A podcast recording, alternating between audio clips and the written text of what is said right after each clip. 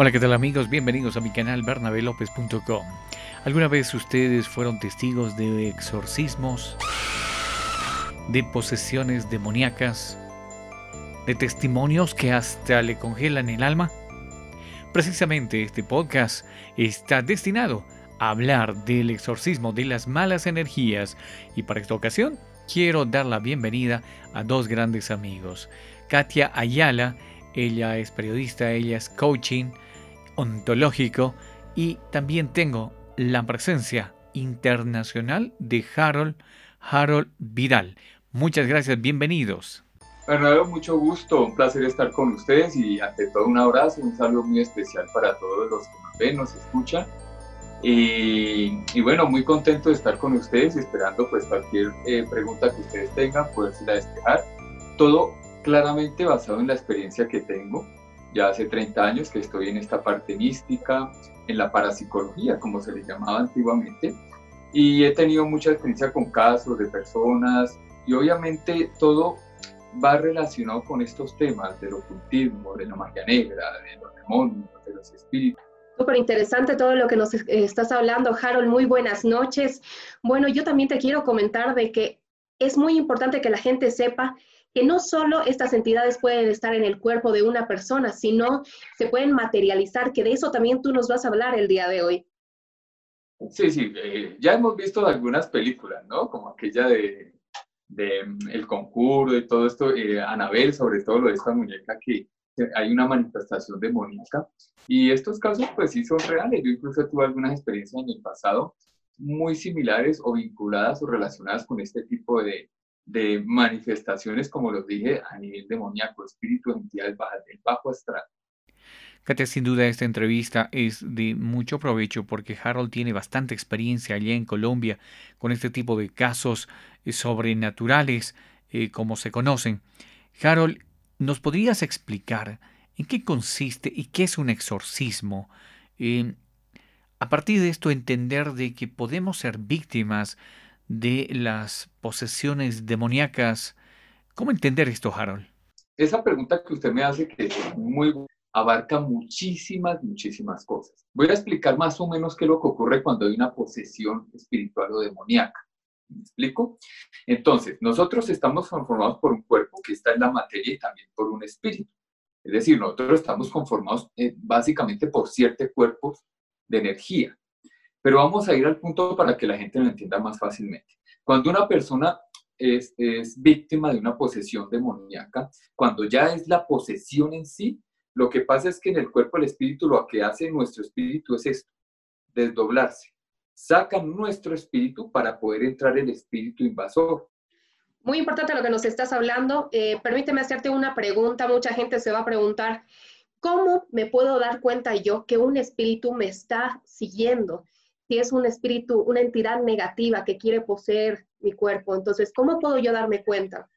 Bueno, hay personas que son más sensibles a captar y a percibir este tipo de manifestaciones espirituales. No todos tenemos el mismo nivel de percepción, ¿de acuerdo? Pero hay unas personas que tenemos esa capacidad. Aunque usted no tenga el nivel o cierta capacidad de percepción, aún así puede ser eh, influenciada por este tipo de entidades de energías o de demonios.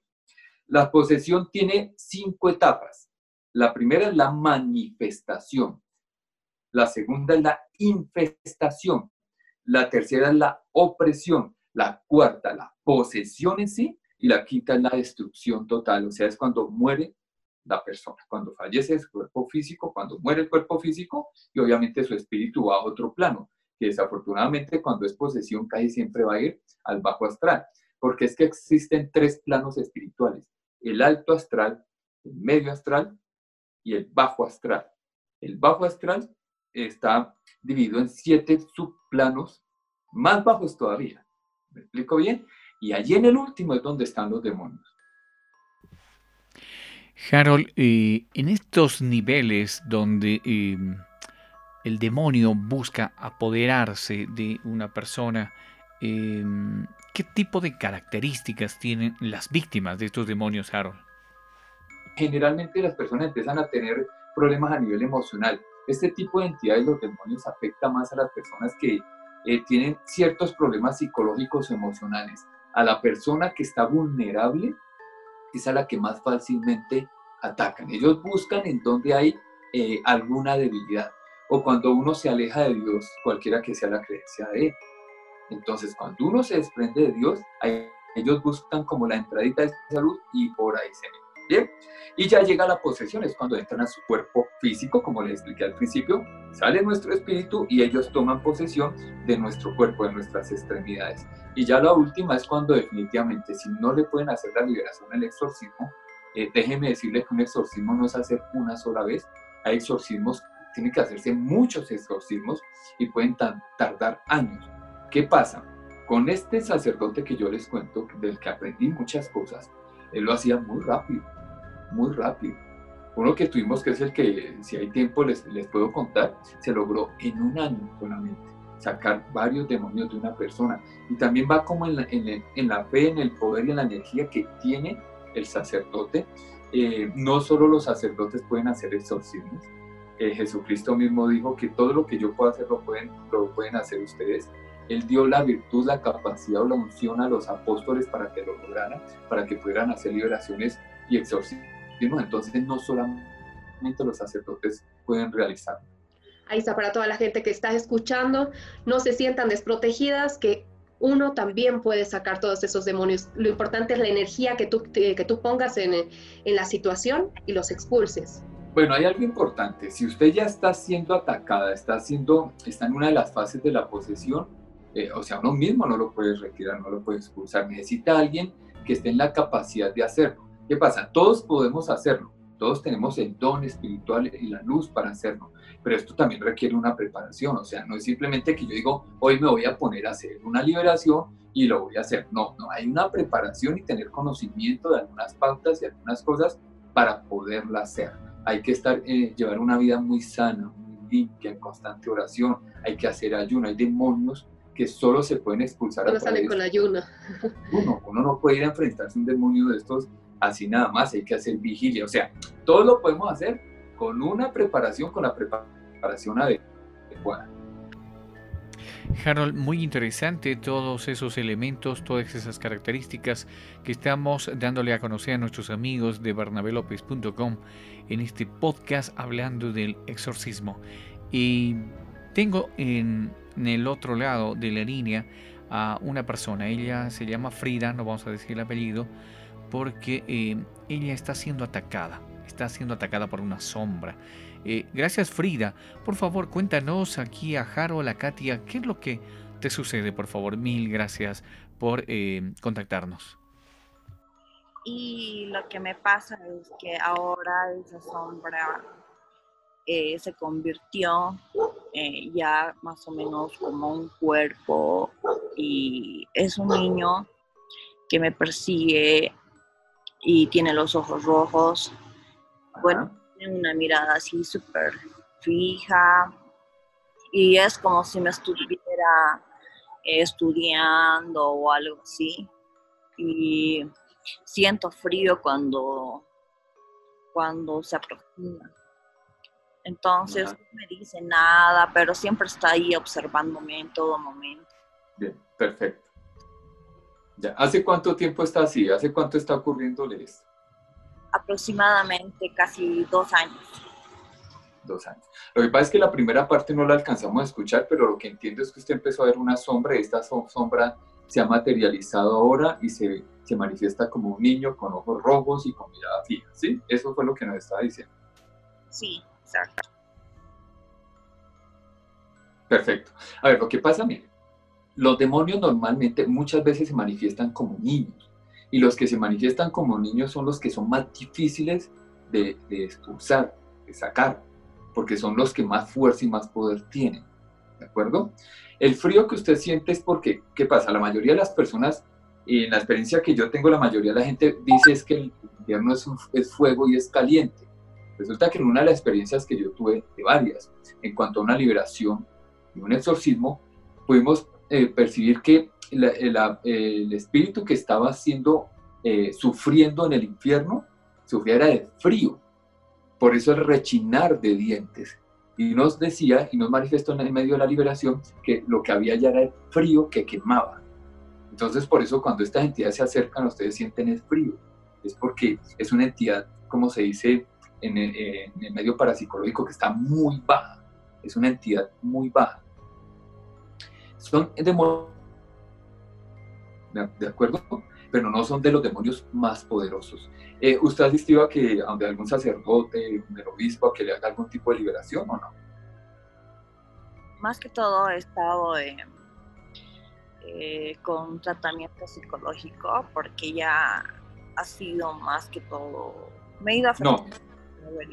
No, usted puede continuar con su tratamiento psicológico y eso está muy bien. Está muy bien porque uno cuando, eh, cuando la persona es afectada sufre este tipo de ataques espirituales se empieza a afectar mentalmente, porque usted está precisamente ya en la etapa de opresión, ¿me entiende? y usted ya empieza a, lo que yo dije hace un momento, las personas empiezan a sufrir de, de problemas a nivel psicológico, emocional, usted hay unos días que amanece de una forma, luego se siente de otra, empiezan a tener problemas a nivel de la salud.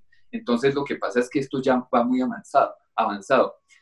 las posesiones demoníacas no atacan directamente, eso tiene un proceso como yo le dije y a veces llevan tiempo, van tomando forma, van tomando fuerza, porque ellos se alimentan de su propia energía y de la energía que alimenta de usted, de su tristeza, de las peleas, de los problemas de salud, eh, de, todo eso, de todo eso que nosotros tenemos a nivel emocional y mental, ellos se alimentan de esa energía, ¿de acuerdo?